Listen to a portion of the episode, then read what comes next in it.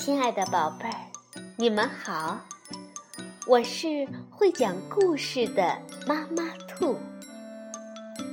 故事是可以玩的，欢迎宝贝儿们到小粽子和妈妈兔一起边看边听，玩故事。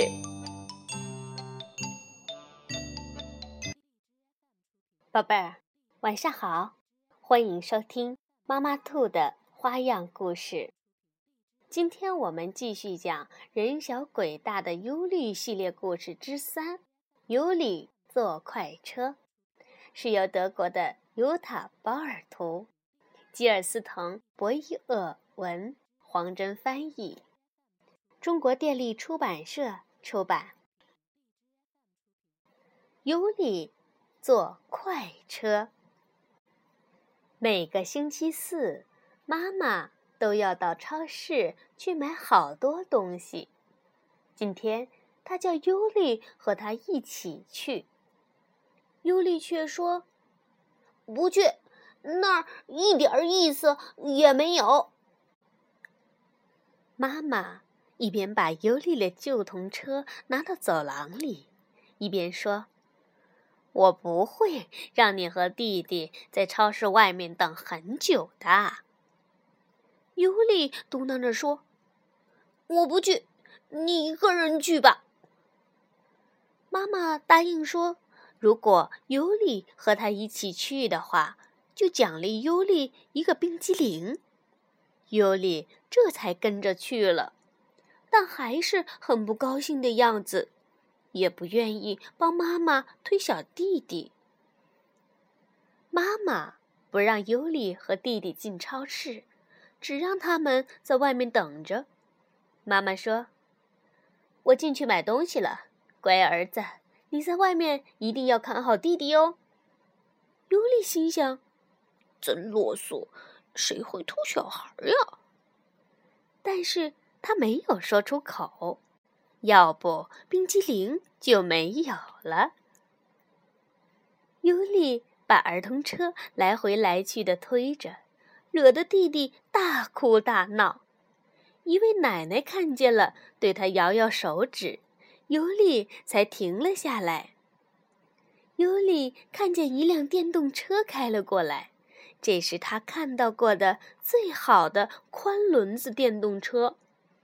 车上坐的是个至少十二岁的大孩子，因为年纪再小点儿，肯定是不能玩这种车的。尤里放开童车，跑到那个大孩子跟前，仰着头，小心地说：“怎么样？”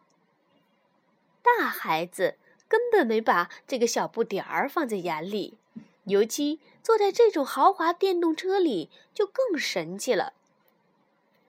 尤里向前一步，壮着胆子说：“我也有一辆车。”大男孩凶巴巴地说：“走开！”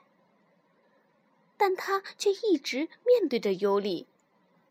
哎，看来是个好兆头，尤里可以和他多说几句话，还可以看看他的车。尤里又说：“我的车和你的不一样，我可以玩你的车吗？”大男孩瞪了他一眼，尤里马上说：“或者只是仔细看看也行。”大男孩把车开到尤里的面前，哟，他的车子比尤里想象的还要好，不用费劲儿就能启动。这车。真的装了电动机，而且声音很小。大男孩只要动动手指就行了，摇杆就在扶手上。现在车子紧靠着尤里停下了。尤里以为大男孩会跳下来吓唬他，他向后退了一步。但是大男孩并没有吓唬他，只是不太友好。尤里马上就说。我觉得这车子太好了，能不能让我开一下试试？只要开一会儿，我肯定会非常小心的，保证不会把车弄坏。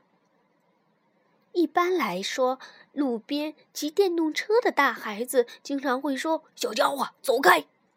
但是这个大孩子没有那样做，而是微笑着拍拍自己的膝盖说：“那你上来吧。”尤里真的可以开这辆了不起的车了，他很想单独驾驶，但是不敢说出来。开这种电动车是需要驾驶执照的，尤里知道自己没有。不过大男孩愿意带着他兜风，尤里就很满足了。以前在游乐场玩碰碰车时，尤里不是也得和爸爸坐在一起吗？尤里赶快说：“多谢，并且迅速地坐到大男孩的腿上，车子开动了。他们开始绕着花坛转圈儿，尤里大声叫嚷着：“开快些，开快些！”大男孩加快了速度，差一点儿撞到了路边的一对情侣。那对情侣飞快地躲开了，生气地瞪着他们。尤里心里非常害怕。他们瞪了一会儿就走了，就像什么也没有发生。尤里得意地想。车子开得太快了，呵呵，这两个胆小鬼！尤里大声嚷道：“再开一次快车！”正在这时，尤里忽然看见沙赫和他的妈妈走了过来。他们一定也是来买东西的，因为沙赫经常把面包和脆皮饼干带到幼儿园。尤里故意大声嚷道：“让开，嗯，让开！”这样，沙赫就会看见他了。那个大男孩也朝沙赫做了一个鬼脸儿。